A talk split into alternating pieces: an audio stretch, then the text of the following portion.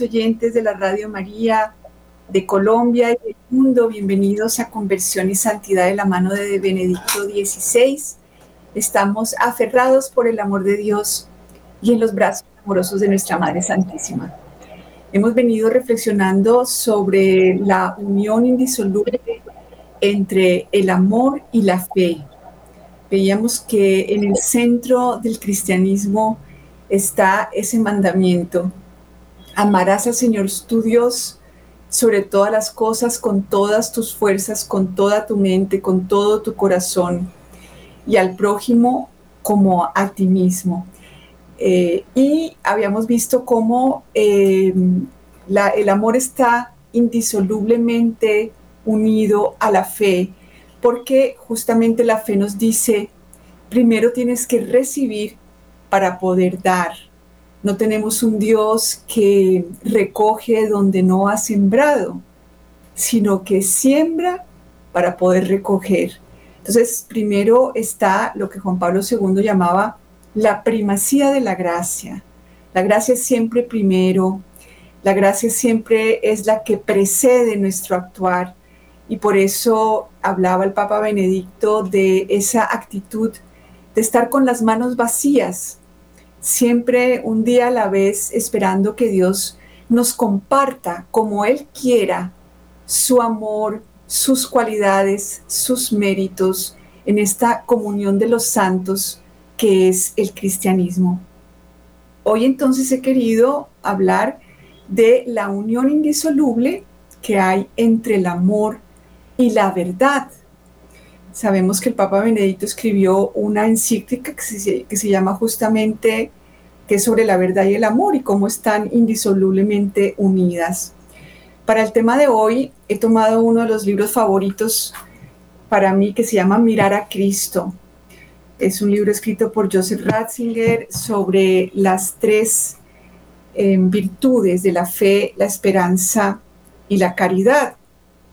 Y entonces él dice que el amor, el amor es un sí, es un qué bueno que existes. El amor dice un sí incondicional al amado. Este sí de Dios se expresa en la creación de cada uno de nosotros. Si Él nos creó, es porque a Él le parece bueno que existamos. Cada uno de nosotros es querido y necesario para Dios. Hay una frase que, que no me gusta, que es cuando, cuando la gente dice que nadie es necesario. Y resulta que cada persona es necesaria. Si no fuera necesaria, no existiría. Para Dios, cada uno de nosotros es absolutamente precioso, eh, necesario, imprescindible en esta familia humana. Entonces ese primer sí de Dios de la creación, pues debería impregnar todo nuestro corazón, porque cada uno de nosotros hemos recibido muchos nos. En este mundo el amor es condicionado. No se da muchas veces este sí a cada uno de nosotros y vivimos como con esos infiernos interiores de falta de amor a los que hay que descender. Dios Jesús descendió a los infiernos y quiere que le permitamos descender a todos esos lugares llenos de desamor. Pero, aunque el amor no ama con base en una cualidad o en otra, como amamos los seres humanos, ¿no? Que preferimos en nosotros las cualidades y a veces despreciamos ciertas características que tenemos y nos rompemos por dentro. El amor no ama a, la, ama a la persona, no a las cualidades de la persona. Ama a la persona que se manifiesta en sus cualidades, pero que es algo más que la mera suma de cualidades. El amor hace referencia a la persona tal y como ella es, incluso con sus debilidades. Pero un amor real, a diferencia del breve encanto del momento, tiene que ver con la verdad. Y se dirige de tal modo a la verdad de esta persona que incluso puede no desarrollarse, esconderse o deformarse. Ciertamente que el amor incluye una disponibilidad inagotable al perdón, pero el perdón presupone el reconocimiento del pecado como pecado. Entonces, fíjense cómo el catecismo de la Iglesia Católica, la Iglesia Católica eh, sigue esta, eh, esta obra del Espíritu Santo que es que consiste en eh, convencer al mundo del pecado. Es decir, yo no puedo disponerme a la misericordia si quiero eh, pasar por alto, pasar por alto mi enfermedad, pasar por alto mi desunión con Dios, mi desunión conmigo, mi, mi desunión con los seres humanos. A eso no podemos acostumbrarnos el cristianismo presupone una constante disposición de Dios para perdonar, pero implica esa predisposición, esa disposición del hombre a reconocer la verdad de su condición. ¿Por qué? Porque el perdón de Dios, como he dicho muchas veces, no es borrón y cuenta nueva simplemente, sino que con el perdón Dios nos cura. El perdón de Dios es curación. Si yo no reconozco que estoy enferma y no voy al médico, no puedo recibir las medicinas ni aceptar el tratamiento. Entonces, por eso eh, existe, pues primero el bautismo que nos reconcilia con Dios, es decir, que esa, ese vínculo que estaba roto, en donde el ser humano quiso desconocer la verdad de su condición como criatura, de su condición como un ser dependiente de Dios. Ese es el pecado, el no vivir en la verdad, el no aceptar la verdad de que somos solo criaturas y de que todas estamos en pie de igualdad y de que aquí el único que tiene méritos es Cristo y Él ha querido perdonarnos de antemano muchas cosas y por eso vemos tanto bien en nuestra vida. Pero los méritos son siempre de Él. Sin embargo, el ser humano tiende a la mentira constantemente es tentado a la mentira. Por eso es tan importante conocer qué fue lo que nos pasó. No solamente conocer como cuando uno lo preparan para la confesión, que es precisamente el sacramento, un sacramento muy importante. Eh, cuando uno lo preparaban para la confesión solamente le enseñaban eh, como a contrastarse con los, con los mandamientos, pero no ¿Quién es Jesús para ti? ¿Quién es el Padre Eterno para ti? ¿Cómo es tu relación con el Espíritu Santo? ¿Cómo es tu relación con la verdad de que eres criatura? Con la verdad de que dependes de Dios, con la verdad de que solo Cristo tiene méritos. ¿Cómo es tu relación con eso? ¿Cómo es tu relación con la revelación, con, con este Dios que se ha revelado? Entonces es, importante por eso eh, el, pues el reino de Dios es que te conozcan a ti, entonces conocer a Cristo. Y sabemos que justamente el pecado es lo contrario de, de la buena nueva. La buena nueva, todos somos convocados a ser cuerpo de Cristo. El pecado es cada uno viviendo aislado en su mundito de su propio yo, eh, como ovejas perdidas, sin pastor, sin escuchar al pastor, sino cada uno es en nosotros escuchándonos a nosotros mismos. Entonces, me gusta mucho esta definición del perdón que da el Papa Benedicto. El perdón es curación, mientras que la aprobación del mal sería destrucción, sería aceptación de la enfermedad y precisamente de esa forma no bondad para el otro.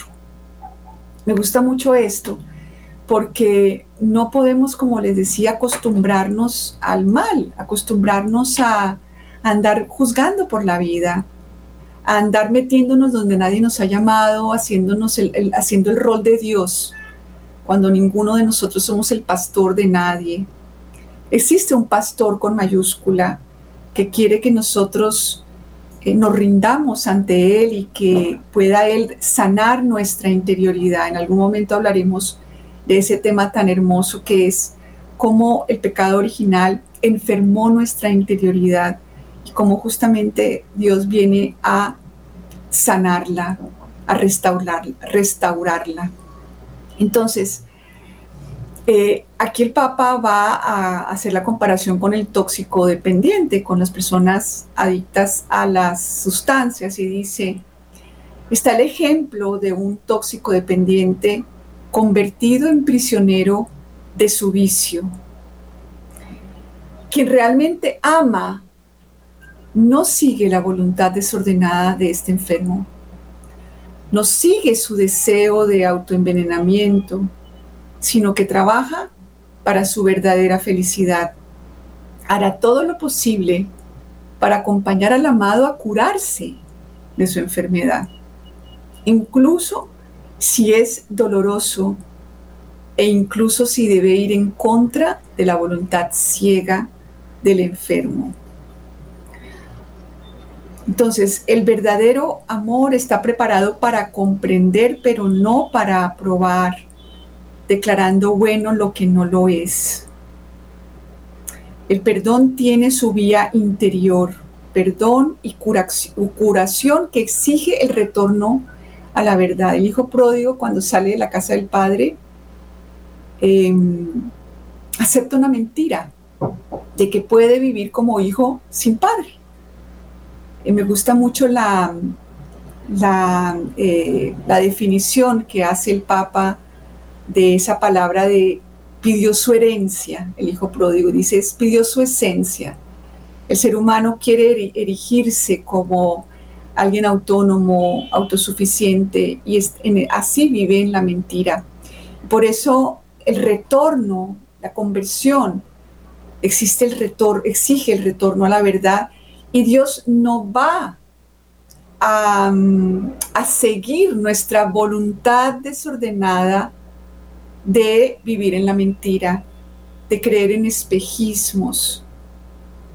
Cada uno de nosotros cuando iba creciendo iba eh, rindiendo diferentes cultos, digo yo. Culto a la perfección, al perfeccionismo, culto al quedar bien, eh, que dirán, culto al que dirán, culto a las apariencias, culto a diferentes formas de sentirnos mejores y superiores de los demás, culto al juicio. Entonces todos esos cultos Dios no los va, no, les va a dar alimento. Y puede que en nuestra vida todo eso fracase, que fracase nuestra, eh, nuestro deseo de crear a nuestros hijos como a nosotros nos gusta y maltratarlos cuando no son como queremos, eh, el culto a, nuestro, a nuestra superioridad, a creer solamente lo que nosotros pensamos, constantemente estamos asumiendo cosas desde fuera, ¿no? Juzgando a los demás. El otro día hice una pregunta en un, grupo de, de terapeutas, de mis colegas terapeutas, ¿no? Y pregunté una cosa y me impresionó las respuestas dadas desde algo que cada persona asumía que, yo, por, por, lo que yo estaba preguntando la pregunta, ¿no? Entonces, yo veía, ¿no? Asumen algo y desde eso que asumimos, le hablamos al otro, tratamos al otro. Es, es una cosa impresionante, o sea, es como la, la falta de encuentro. No estamos acostumbrados a encontrarnos con los demás y a preguntar, ¿no? Sino asumimos constantemente un montón de cosas. Ay, es que claro, ella habla mal de mí, o es que le caigo mal, o es que me quiere culpar de todo, o, es que es culpable de todo. Es decir, constantemente estamos en, esa, en ese culto a nuestra sabiondez, le digo yo, ¿no? Constantemente creyéndonos todo lo que nos pasa por la cabeza y actuando hacia los demás según esto que, asumimos. Es impresionante. Entonces Dios no va a, seguirnos en esta eh, búsqueda de, amor, eh, formas en las que buscamos que los demás nos amen o nos acepten y esa constante necesidad de, que nos, de que nos acepten, de que nos admiren, de que Él no va a seguir con, esa, con esta, este deseo de, mantener nuestra enfermedad, ¿no? De buscar amor fuera de Dios. Entonces, en un sistema, decía, perdón, entonces el perdón tiene su vía interior, perdón y curación que exige retorno a la verdad. Cuando no ocurre así, el perdón se convierte en una aprobación de la autodestrucción y se coloca en contradicción con la verdad y por lo tanto en contradicción con el amor. La aprobación de la autodestrucción es, se coloca en contradicción con la verdad y contradicción con el, con el amor. ¿Qué quiere decir esto? Que nosotros no somos nuestro pecado, no somos nuestra desunión, nuestra desarmonía. Eso no es lo que nos define. Eso no es lo original. Y, Dios quiere que tengamos esa disposición para que Él nos sane de eso. Dios no está en nuestra vida para excusar nuestras enfermedades. A mí me impresiona la capacidad que tenemos para justificar, por ejemplo, el maltrato de los adultos a los niños. Que siempre estamos esperando que los niños sean los que se acomoden, los que acepten, eh, a los adultos con sus mañas, con su con eso que a veces hemos tenido de, creernos con el derecho de maltratar a cualquier ser humano. Nadie se merece que lo maltraten, y mucho menos los niños. Pero es como que o el niño acepta que el adulto se equivoca y que, tiene que aceptar eso, o entonces hay como como un maltrato. En cambio, si el niño se equivoca, a eso sí es cero tolerancia. Cero tolerancia. El niño no puede hacer pataleta y el niño no puede hablar feo y el niño no puede dejarte, no puede ser sino cordial. Pero el adulto sí resulta que sí puede ser. Puede ser no cordial, puede ser un metiche, eh, puede ser un controlador, ¿no? El control, que es lo contrario al amor, porque el amor no se puede forzar. Yo no puedo forzar a nadie a un despertar espiritual. No puedo obligarlo a ir a misa. No puedo obligarlo a creer en Dios a través de avergonzarlo porque no cree en Dios. Todas esas mañas que tenemos, avergonzar a los demás, crearles miedo a los niños, como si Dios fuera esa cosa de no te van a traer regalos si te portas mal. ¿no? Y, llenar a los niños de miedo de Dios. Y después nos, nos preguntamos por qué la gente deja la iglesia, porque los jóvenes dejan la iglesia, pues qué espanto. Qué bueno que no creen en un Dios así. Qué horrible los que creen en un Dios así, porque entonces están muy equivocados y están en el lugar equivocado, porque la iglesia no es el Dios que enseña. Entonces, eh, esta, esta aprobación de nuestro mal como adultos, eh, esta incapacidad de nosotros de pedir perdón, eh, este, este no decir la verdad. Hijo mío, en este momento te traste así porque yo me equivoqué. No debería haberte dicho eso. Discúlpame. ¿Cuántas veces en nuestra vida como adultos hacemos eso? Pedimos excusas para que para que los niños tengan la historia correcta de que no es por ellos que nosotros subimos el tono, y hacemos pataleta. Es por nosotros, porque todos hemos heredado esa incapacidad de ser dueños de nosotros mismos. Y Jesús quiere curar nuestra interioridad, quiere que volvamos a ser dueños de nuestras respuestas y que no estemos gobernados por nuestras reacciones. Pero si no lo reconocemos, si lo excusamos constantemente, entonces no hay amor, porque no hay verdad. Entonces aquí el Papa, eh, cuando está hablando de esto de, excusar el mal, por excusa entendemos el mal reducido a niñedad. pero no es para tanto. Ay, pues te pegué porque te portaste mal. No, pegaste porque hay violencia dentro de ti. Eh, consecuentemente, se puede perdonar solo algo que se considera expresamente como malo y cuyos elementos negativos no se ignoran. Por otra parte, el perdón presupone que el otro también condena, se arrepiente de lo que ha hecho y que además acepta el perdón. No nos podemos acostumbrar a esta cultura del control y de la violencia y del juicio y del avergonzar y del atemorizar. Eh, ese no es eh, el amor que se nos ha revelado. Es como, como si, ah, otra cosa, ¿no? Como que hay personas que han aceptado su enfermedad, es decir, que han querido ser prepotentes, creerse más que los demás, andar juzgando a todo el mundo, andar dando cátedra al que se encuentran, metiéndose a hablar de Dios donde nadie te ha pedido que hables de Dios, ¿no? Haciendo todo eso. Y, no, y, queremos que, que, la gente reaccione bien, ¿no? Y que, y que uno esté, que uno ande con la gente que ha, ha decidido unirse con su enfermedad que no está dispuesta a reconocerla y a pedir perdón y a, excusar, sino que se la pasa tratando mal porque, pues, soy, porque soy tu mamá, ¿no?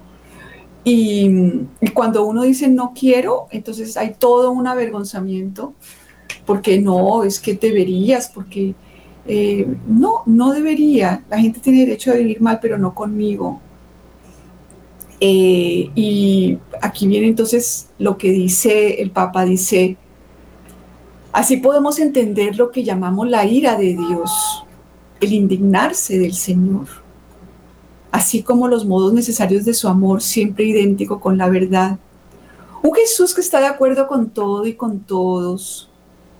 Un Jesús sin su santa ira, sin la dureza de la verdad y el verdadero amor. No es el verdadero Jesús tal y como lo muestra la Escritura, sino una caricatura suya miserable una concepción del Evangelio en el que ya no existe la seriedad de la ira de Dios, no tiene nada que hacer con el Evangelio bíblico. Un verdadero perdón es algo completamente distinto de una débil permisividad. El perdón está lleno de pretensiones y compromete a los dos, al que perdona y al que recibe el perdón en todo su ser. Un Jesús que aprueba todo es un Jesús sin la cruz porque entonces no hay necesidad del dolor de la cruz para curar al hombre. Y efectivamente la cruz, cada vez más bien excluida de la teología y falsamente interpretada como un mal suceso. Fíjense lo interesante, ¿no? La cruz de Jesús fue que Él asumió esta miseria del ser humano y se la cargó sobre Él mismo. Queremos ver ¿Hasta qué grado llega mi miseria? mira la cruz y verás hasta qué grado llega, lleva la miseria. Él nos está revelando a qué grado de desfiguración llegamos nosotros cuando nos apartamos de Dios. Nos desfiguramos completamente y nos volvemos caricaturas de nuestro ser. Entonces, Jesús en la cruz vence el pecado pero entonces, ¿qué significa cargar con mi cruz? Cargar la verdad, aprender qué es lo que realmente me está pasando. Ese esfuerzo de autoconocimiento, ¿no? De, de autoconocimiento para realmente disponerme a que Dios me transforme, a no seguir yo viviendo ahí medio, medio bien, sino realmente eh, decir, el pecado tiene que ser crucificado, eso no es un chiste. Tengo que entregarle a Dios y no seguir acomodándome ni excusando mi mal, acostumbrándome a Él. La, cruz no es un mal suceso que tenemos que cargar. ¿Cómo ha hecho daño esto? Pensar que la cruz de Cristo son malos sucesos que tenemos que aprender a aceptar. Todo el mundo habla así, que pesar. Entonces, Solo cuando se ve el nexo entre verdad y amor, la cruz se hace comprensible en su verdadera profundidad teológica. El perdón tiene que ver con la verdad y por tanto exige la cruz del Hijo y exige nuestra conversión. perdón es restauración de la verdad. Dios nos va a restaurar en la verdad y eso duele.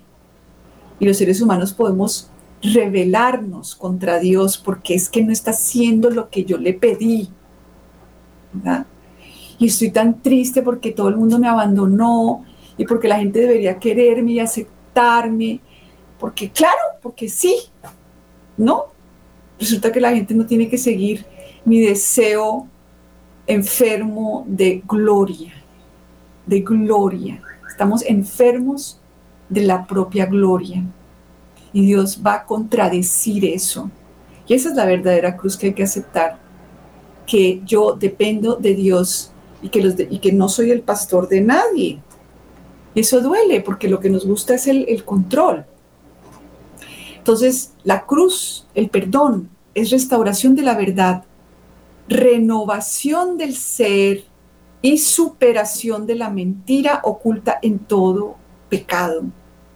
El pecado es por esencia un abandono de la verdad del propio ser y por tanto de la verdad del Creador, de Dios. Fíjense, el pecado es abandono de la verdad. Adán y Eva abandonaron la verdad de que debían obedecer, de que ellos no son los que saben qué es lo que está bien y lo que está mal, que debían aceptar el límite de su condición de criaturas, que hay límites, que no pueden hacer lo que se les dé la gana. Y abandonaron esa verdad y Eva se puso a hablar con el demonio, como si pudiera. Ahí ya empezó a vivir en la mentira. Entonces el pecado, Dios nos pide, tú eres criatura, no tienes nada propio, vives del don, dependes de mí, no puedes controlar. A mí no me puedes controlar con buenas obritas, pensando que así es que vas a, controlar a Dios y, y que te va a abrir el cielo porque tú te lo ganaste. Pura mentira. El perdón es la participación en el dolor del paso de la droga del pecado a la verdad del amor. Solamente andar en compañía puede ayudar al toxicómano el pecado es siempre una droga, mentira de falsa felicidad, ¿no? Eh, si tienes una, superposición autor, eh, si tienes un doctorado, entonces eres mejor que los que tienen maestría, ¿no? Mentira de falsa felicidad. Entonces, el pecado es siempre una droga, mentira de falsa felicidad y hay que pasar a conducir a lo largo de la oscura línea del dolor. Entonces, solo el amor da la fuerza del perdón, es decir, del andar junto con el otro por el camino del dolor de la transfiguración. Solamente el amor hace posible asumir y llevar junto con el otro y en favor del otro la muerte de la mentira. Em, desde aquí habría que desarrollar una teología de la cruz, una teología de la verdad y del amor. Cruz de Cristo significa que Él va delante de nosotros y con nosotros en la vía dolorosa de nuestra curación. Esa es la verdadera eh, teología de la cruz, una pastoral de la tranquilidad, del comprenderlo todo, de perdonarlo todo, en el sentido superficial de estas palabras, se encontraría en drástica oposición con el testimonio bíblico. La pastoral justa conduciría a la verdad y ayudaría a soportar el dolor de la misma verdad. Yo, por ejemplo, estuve en un, movimiento católico donde todo el tiempo hablaban de que somos nada y somos malos, entonces como somos malos, y se justificaban toda clase de acciones de desamor, toda clase de injusticias, mentiras, manipulación, ah, porque es que como somos todos tan malos y como Dios es tan misericordioso, pues entonces aquí tratemos a la gente mal que no pasa nada, ¿no? Em, entonces, esto es muy importante, ¿no? Qué bueno, eh, por ejemplo, cuando las personas están escogiendo pareja para casarse, eh, pregúntense, ¿hay una disposición para dejarse transformar de cada uno de los dos? o una persona quiere que la otra se adapte a ella completamente y permanecer igual.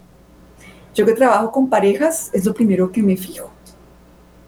Si hay una persona que es la que lleva la terapia a la otra y no tiene ninguna disposición para cambiar, que se cree ya perfecta. Malos indicios.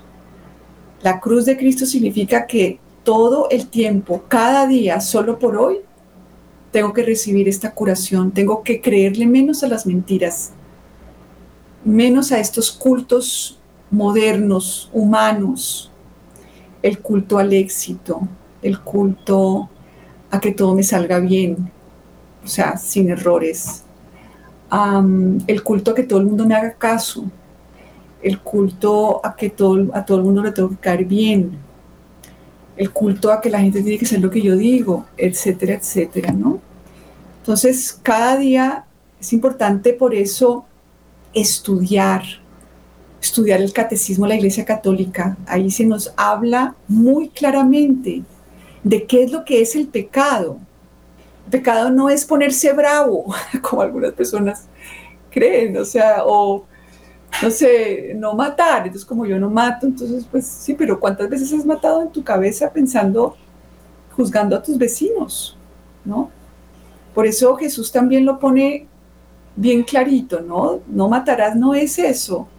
Si en tu corazón has pensado mal de otro, si le has dicho imbécil, dice en, en, los evangelios, ¿no?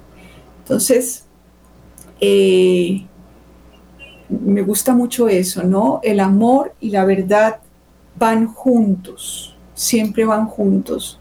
Y por eso pidámosle al Espíritu Santo, Espíritu de verdad, que vino a convencer al mundo del pecado. Fíjense que no es cosa fácil, no es cosa fácil. El ser humano es duro de, es duro de, pelar.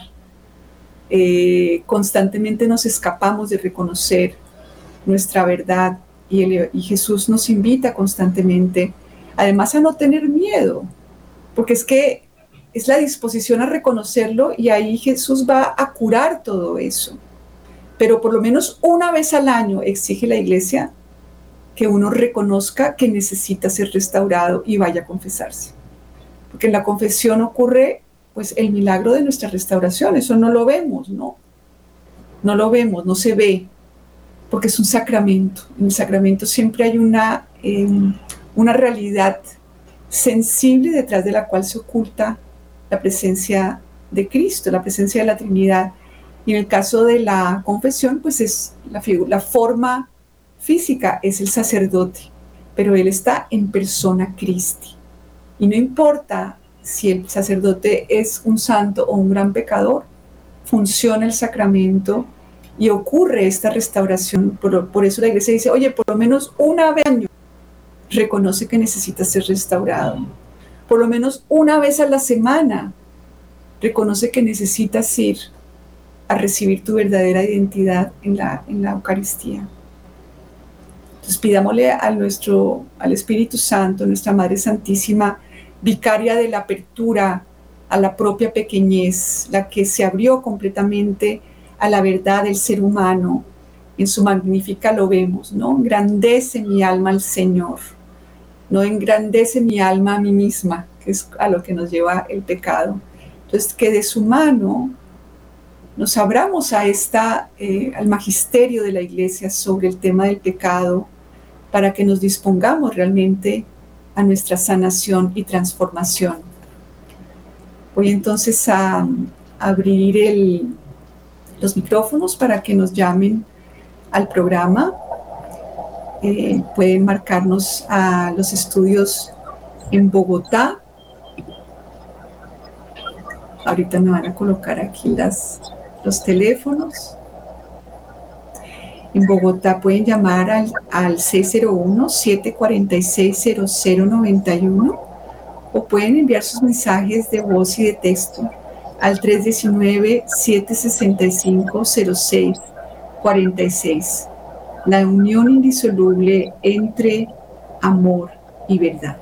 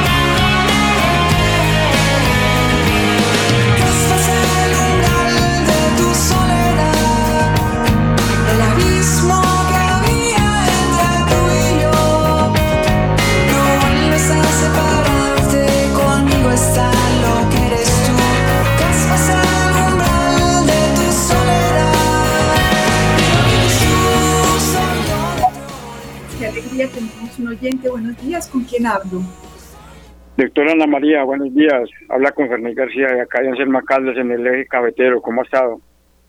Bien, muchas gracias. ¿Usted cómo está?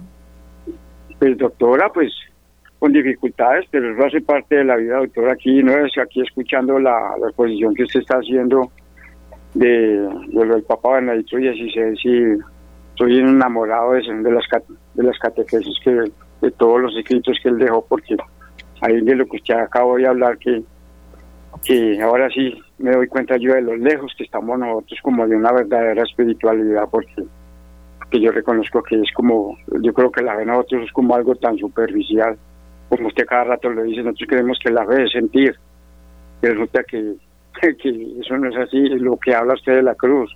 Nosotros creemos que la cruz también es cargar ahí con un poco de sufrimientos y, y entonces mire doctora que usted con toda su exposición pues mire que lo hace caer en cuenta de uno pues como pues al menos yo sí lo reconozco que en espiritualidad es como muy superficial porque porque esto hay que mirarlo bajo lo que dice usted de, o lo que dice el Papa relacionado con el amor y entonces nosotros pues yo al menos yo lo reconozco y no quiero pues alargarme más pero sí muchas gracias por escucharme.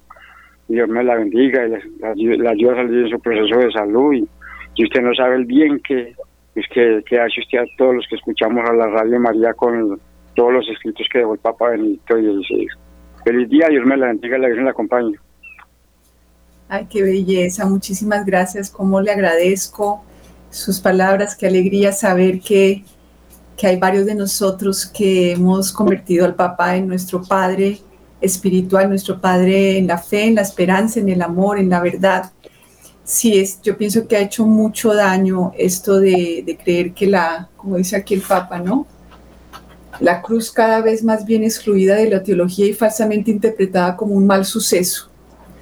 Pues claro, qué rico, ¿no? Porque entonces yo, yo puedo, estoy, estoy llevando la cruz de mi enfermedad también, no tiene nada que ver con, con la conversión ni con la santificación ni nada, ¿no? Y además, además, como si como si lo que Jesús hubiera cargado fuera un mal suceso que pasó y no justamente la dimensión de nuestro, de nuestro mal, pero que Dios no es mago, Dios necesita que nosotros nos dispongamos a recibir lo que Él tiene para nosotros. Y por eso creo que la invitación de hoy es, eh, fórmate, conócete, conócete profundamente para que pidas esa, esa sanación de tu interioridad, em, que va mucho más allá de, pues de cumplir con ciertos eh, mandamientos o, hacer, o tener ciertas prácticas. Va mucho más allá, de verdad que Dios quiere sanar nuestra interioridad, pero para eso pues hay que descubrir lo, lo enferma que está. Sobre todo eso, ¿no? Lo poco dueños que somos de nosotros mismos y cómo constantemente nos dejamos llevar por lo que ha aprendido nuestra, nuestra, nuestro cerebro, ¿no? Nuestras reacciones. Eh, ay, no, es que estoy tristísima porque tal cosa pasó. porque tienes que estar triste porque eso pasó? porque tienes? porque que no eres libre? No puedes escoger tu respuesta. Entonces, esta esclavitud de lo automático es lo que Dios quiere que, que nosotros trabajemos. Tenemos otro oyente. Buenos días, ¿con quién hablo? Buenos días, con Ricardo Acuña de Mosquera. ¿Aló? No escucho. ¿Aló? Buenos días. Buenos días. Hola, buenos días. ¿Con quién hablo? Con Ricardo. Ricardo, bienvenido. ¿Cómo ha estado? Gracias, muy amable, muy agradecido. Oye, quería decirte que a mí me fascinan los programas de los santos padres del siglo I, segundo, porque la mayoría conocieron a, a San Pedro, fueron alumnos de Santiago, de San Juan. Es una historia maravillosa, ojalá tú hicieras un programa exclusivamente para los santos padres.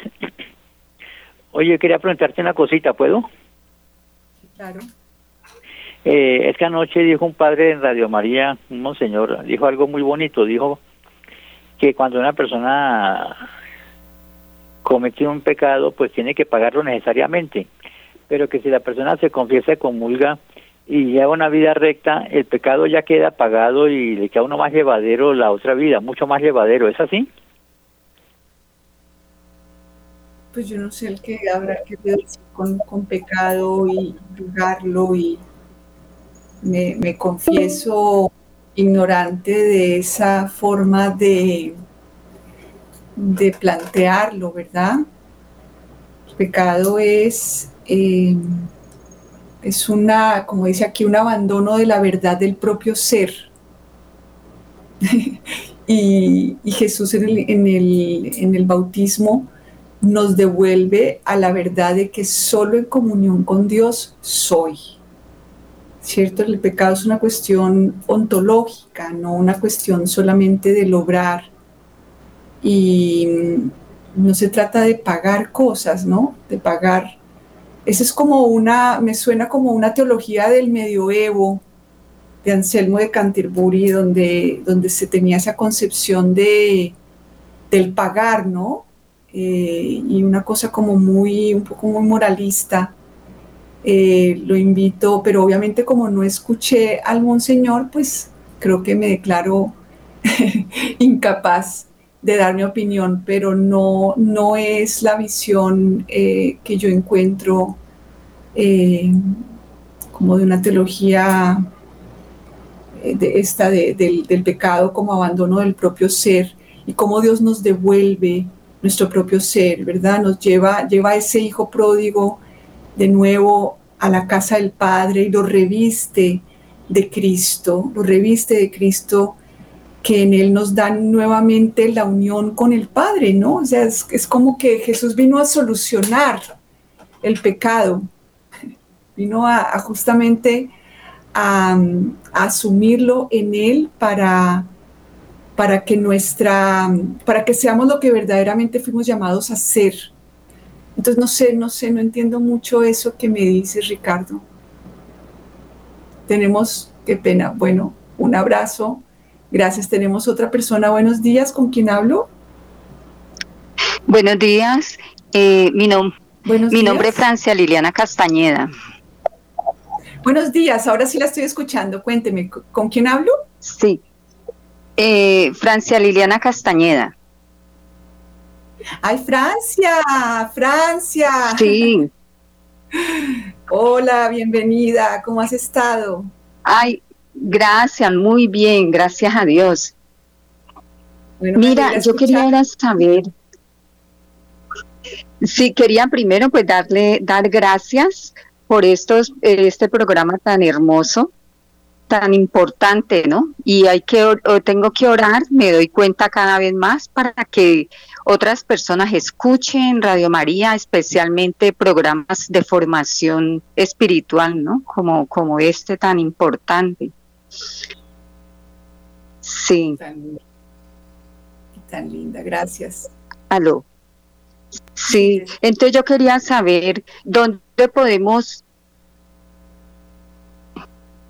Aló.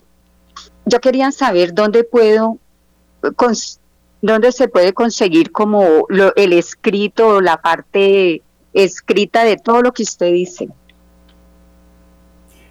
Bueno, Francia, pues yo tengo varias fuentes. Primero los libros del Papa. Este, por ejemplo, que utilicé hoy se llama Mirar a Cristo.